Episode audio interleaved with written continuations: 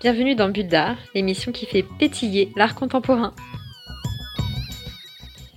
Pour cette nouvelle bulle d'art, je vous propose d'aller faire un tour au MRAC de Sérignan qui nous propose une plongée dans l'espace avec le nouvel accrochage des œuvres de sa collection intitulé La vie dans l'espace. Il y est à la fois question de l'espace dans lequel un individu évolue, mais aussi de l'espace au sens extraterrestre.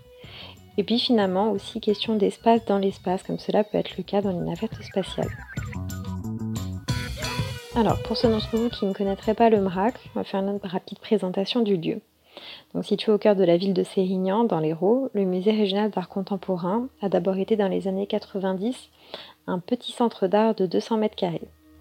Et au fur et à mesure des expositions, la commune est devenue détentrice d'une importante collection d'œuvres. Elle a donc souhaité, en 2006, la valoriser et la pérenniser en créant un musée de plus de 2000 mètres carrés. Et c'est en 2010 que le musée municipal de Sérignan devient le musée régional d'art contemporain de Languedoc-Roussillon, qu'on appelle maintenant le MRAC. Et enfin, la dernière extension a eu lieu en mai 2016 pour avoir dorénavant un espace total d'exposition de 3200 m2. En plus des expositions et de la collection, le musée accueille des œuvres pérennes. Sur la façade extérieure, on peut y voir une fresque intitulée Les femmes fatales, l'artiste héros, ou encore des cubes de couleur pastel sur la façade de la dernière extension. Il faut reconstruire l'hacienda, comme ça que s'appelle euh, cette, euh, cette œuvre, de Bruno Penado. Sans parler des interventions sur l'ensemble des vitres du musée qui ont été faites euh, par Daniel Buren. Revenons maintenant à cette nouvelle exposition qui est donc l'accrochage des œuvres de la collection. Comme je le disais, le musée dispose d'une importante collection de plus de 450 œuvres dont l'accrochage est régulièrement renouvelé. Et cette fois, c'est avec le travail de Gilles Gasparina que les œuvres sont présentées au public. Pour comprendre cet accrochage, il faut savoir que la commissaire, donc Gilles Gasparina, est membre depuis 2017 du projet de recherche Habiter l'espace extraterrestre. C'est un projet mené entre la Haute École d'Art et de Design de Genève et le Centre national d'études spatiales de Paris. Donc ce nouvel accrochage intitulé La vie dans l'espace s'inscrit donc dans ce projet de recherche. Gilles Gasparina a conçu cette exposition en jouant avec la polysémie du mot espace. L'espace d'exposition, l'espace que prend l'œuvre, celui aussi du visiteur, mais aussi l'espace d'habitation, celui des stations spatiales et euh, bien sûr l'espace au sens extraterrestre. En ce qui concerne l'investissement de l'espace d'exposition, chaque salle a son propre principe d'accrochage en cohérence avec le thème que la commissaire a voulu mettre en avant toujours en rapport avec l'espace, et puis leurs titres parlent souvent d'eux-mêmes. De cette manière, euh, le visiteur adapte son espace aussi, sa déambulation, et il se réapproprie l'espace d'exposition en fonction des différentes salles. Ce qui, à mon goût, permet une immersion totale du visiteur dans l'exposition. Nous rentrons maintenant dans l'exposition et notre déambulation se déroule dans huit salles de l'espace destiné à l'exposition euh, des collections permanentes. La première salle est nommée Zéro Gravité et porte parfaitement son nom puisque les œuvres y sont euh, quasiment en lévitation, accrochées par des câbles un peu à la manière des, euh, musées euh, historiques. Certaines pendent même du plafond au milieu de la salle. Faut d'ailleurs faire attention en tant que visiteur au milieu de tout ça. Puis au coin, on peut voir le soleil noir de l'artiste Maud Bouy, qui est un soleil noir, donc sur fond noir, et on peut y voir la référence euh, au carré blanc sur fond blanc de Malevich, artiste russe qui s'inscrivait dans la mouvance du cosmique dans les années 10-20. On poursuit la visite en traversant une ouverture qui reprend la forme des hexacubes. ces hexacubes sont des architectures standardisées et très futuristes, créées par Gandilis et Blumstedt. Par ce passage, le visiteur est invité à entrer dans la deuxième salle appelée euh, Spaceship qui s'inspire des intérieurs d'architecture spatiale et puis des matériaux techniques qui les forment. Les œuvres sont de format assez architectural, comme, euh, la peinture d'Isabelle euh, Cornaro, qui se dresse tel un mur d'environ 2 mètres sur 1 mètre. d'un gris métallisé ou encore ZZ euh, d'Olivier Mosset, une structure noire posée au sol qui, rappelle un élément architectural en attente d'être fixé, pourquoi pas sur une navette spatiale. Dans cette salle, les œuvres ne pendent pas euh, du plafond comme dans la précédente, mais sont parfois au sol, on déambule autour. Donc, ne serait-ce que là, le visiteur doit revoir sa manière de déambuler dans la salle. La visite s'enchaîne ensuite dans le cabinet d'art graphique du musée. Donc le lab, c'est le nom de cette salle, reprend l'image du laboratoire. Parce que les architectures spatiales sont des lieux de vie pour les humains qui les habitent, mais aussi d'expériences scientifiques, que ce soit sur les animaux ou les végétaux. Donc le lab fait euh, coexister par exemple les fleurs grises ou les fleurs noires de Ida Tursik et Wilfried Mill, avec des photographies faites à la poudre d'or de Canaries de Karsten Holler. Dans cette salle, les œuvres sont majoritairement derrière des vitrines et le visiteur dans cette position est à la fois regardeur mais aussi partie prenante de l'expérience. La salle suivante, donc la salle 4, c'est la cabine de l'astronaute ou comment recréer un espace intime dans une architecture spatiale. D'ailleurs, l'accrochage est une accumulation euh, regroupée dans un coin de la salle occupant simplement un angle et puis un petit pan de mur. La couleur des murs jaune et vert pastel qui délimitent la zone d'accrochage dans cette salle est inspirée des recherches chromatiques de l'architecte russe Galina Balachova sur l'aménagement intérieur des véhicules comme Soyuz ou, même la station Mir dans les années 70-80.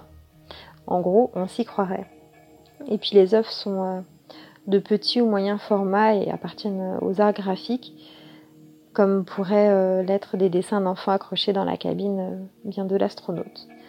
On y retrouve euh, dans cet accrochage des dessins de Roland Topor, aussi des caricatures de Jacob El Anani, ou encore une photographie de chalet faite par François Morlaix. L'idée c'est vraiment de refaire un accrochage tel que peut le faire l'astronaute en y accrochant les dessins de ses enfants, des photos de famille, des photos ou des images de paysages qui lui sont familiers. Et puis finalement, vue de l'espace, que peuvent voir les astronautes, souvent la Terre, et c'est comme ça que s'appelle la salle suivante, fait, se souvenir de la Terre. Elle trouve son point de départ d'ailleurs dans les recherches actuelles sur euh, les fenêtres virtuelles, qui sont des dispositifs testés notamment pour les voyages longue durée.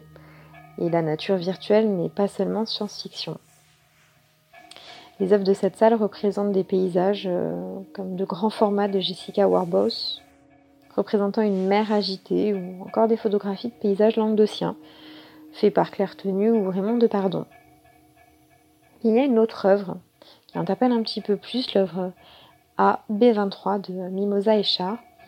Elle se compose d'éléments issus véritablement de la Terre, comme entre autres des algues, des champignons, des coquilles d'œufs, aussi des papillons et des abeilles séchées, euh, des soins pour la peau, des pilules contraceptives, de la cire dépilatoire, la cire d'abeille, enfin j'en passe, et le tout est fixé sous plexiglas. Tout dans cette salle est fait pour euh, revenir à la Terre, que ce soit euh, visuellement, de manière un peu plus abstraite ou avec cette œuvre euh, au plus près de la Terre. Et tout ceci est accroché sur un fond vert qui peut à la fois rappeler le fond d'incrustation des vidéos, mais aussi une nature fantasmée, recréée virtuellement. Après la Terre, on passe à la sortie dans l'espace avec la salle EVA pour Extravehicular Activity. Donc jusqu'à présent, dans tout cet accrochage, les salles sont baignées de lumière euh, naturelle et le visiteur est maintenant, avec cette nouvelle salle, plongé dans une obscurité avec des murs d'un bleu profond. Et l'idée en fait, c'est de se retrouver face à l'infini, à l'infini de l'espace tel que peut le ressentir euh, l'astronaute qui euh, fait une sortie extravéhiculaire ou une sortie dans l'espace. Dans cette salle, on y trouve des œuvres très foncées, donc euh, une série de peintures noires de, l'artiste Maud Poi, ou encore un cercle blanc sur fond noir d'Olivier Mossé. Sur le plus grand pan de mur, on y retrouve une série de 10 acryliques de l'artiste Vera Molnar, qui commence par un cercle noir sur fond blanc, puis deux cercles, et puis trois cercles jusqu'à 10 cette démultiplication, c'est aussi la représentation de l'infini de l'espace. La salle est baignée aussi dans une ambiance sonore, donc c'est la première euh, de tout l'accrochage et, et, la seule en quelque sorte, avec une musique de Simon Fischer-Turner. Cette musique est d'ailleurs inspirée du cri qui se trouve dans le film 2001 l'Odyssée de l'espace. On avance vers la septième et avant-dernière salle, qui s'appelle La solitude du rover sur Mars, et elle illustre la vie du robot Curiosity, qui parcourt les contrées de la planète rouge et envoie toutes les données vers la Terre. La salle est recouverte d'une image de paysage martien, une image technique constituée de milliers de clichés envoyés par le robot, et euh, elle conserve d'ailleurs leurs informations techniques. L'image n'est pas parfaite, le haut n'est pas euh, droit, et on retrouve euh, sur ce paysage des, données techniques inscrites par l'ordinateur. Et parmi ce vaste paysage martien, l'œuvre de Matt Mullican pourrait quasiment passer inaperçue. Il s'agit d'un petit tableau quasiment au format A4 d'un paysage américain, mais qui a fortement des airs d'un paysage martien. Et c'est en ça qu'il pourrait quasiment passer inaperçu euh, sur cet accrochage. Et en face, on y retrouve euh, l'œuvre de Jessica euh, Stockholder, intitulée Inventory. Donc, cette œuvre est habituellement présentée sur un fond blanc, car elle associe peinture et accumulation d'objets du quotidien. Pour la peinture au mur, il s'agit d'un carré jaune et d'un rectangle vert et on retrouve ces couleurs d'ailleurs sur les objets, que ce soit une lampe, un escabeau ou un miroir, des Legos, tout un tas d'objets du quotidien, ils sont aussi en partie peints. Entre le gigantesque panorama de paysages martiens et l'accumulation d'objets du quotidien tels que euh, l'œuvre Inventory, la salle numéro 7, c'est l'étude du rover sur Mars, nous rappelle un petit peu euh, ce que pouvaient être les expositions euh, du, XVIIIe siècle, avec ces, les dioramas dans lesquels on, essayait de refigurer la nature telle qu'elle pouvait être, avec tout ce que ça a d'étrange. Enfin, la dernière salle, et non des moindres, exoplanètes. Donc ici, le visiteur fait la rencontre de créatures, de formes ou de corps extraterrestres. On y trouve notamment On Me Down Your Love de Bruno Penado, dont je vous parlais euh, sur les interventions à l'extérieur du bâtiment, et donc ici, euh, dans cette salle exoplanète, il s'agit d'une pierre sur laquelle on peut voir euh, des moulures de mains qui sont posées dessus. La douceur des couleurs de cette pierre, couleur pastel, contraste avec l'étrangeté de, ces formes, de ces mains qui sortent, qui sont juste posées dessus. On se demande un petit peu euh, quelle est son histoire. Face à cette œuvre, on, voit une, machine entre le déambulateur Fou et le robot possédé de Tatiana Trouvé, ou encore euh, Un géant. D'ailleurs, l'œuvre est intitulée Le géant de euh, Sarah Tritz, qui semble accueillir le visiteur avec un signe de main. Et dans cette salle, toujours, mon gros coup de cœur de l'accrochage, une vidéo d'une vingtaine de minutes de Bertrand euh, Dezoteux, intitulée Harmonie. Donc, dans cette vidéo, on y découvre un Jésus moderne échoué sur une planète lointaine et on assiste à la rencontre entre cet individu et euh, les habitants de cette planète au corps euh, étrange. Tout, n'est pas placé euh, comme sur un humain standard, on va dire.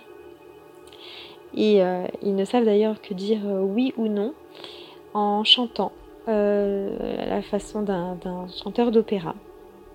Donc le personnage principal cherche à entrer en contact avec le chef de ses habitants, mais visiblement rien n'est simple sur cette planète et il va être confronté à une certaine hostilité de la part des, individus qu'il va rencontrer.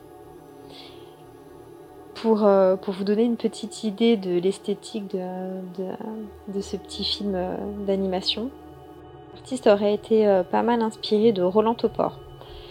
pour ceux qui, connaissent, ça donne une petite idée de l'étrangeté de ce film.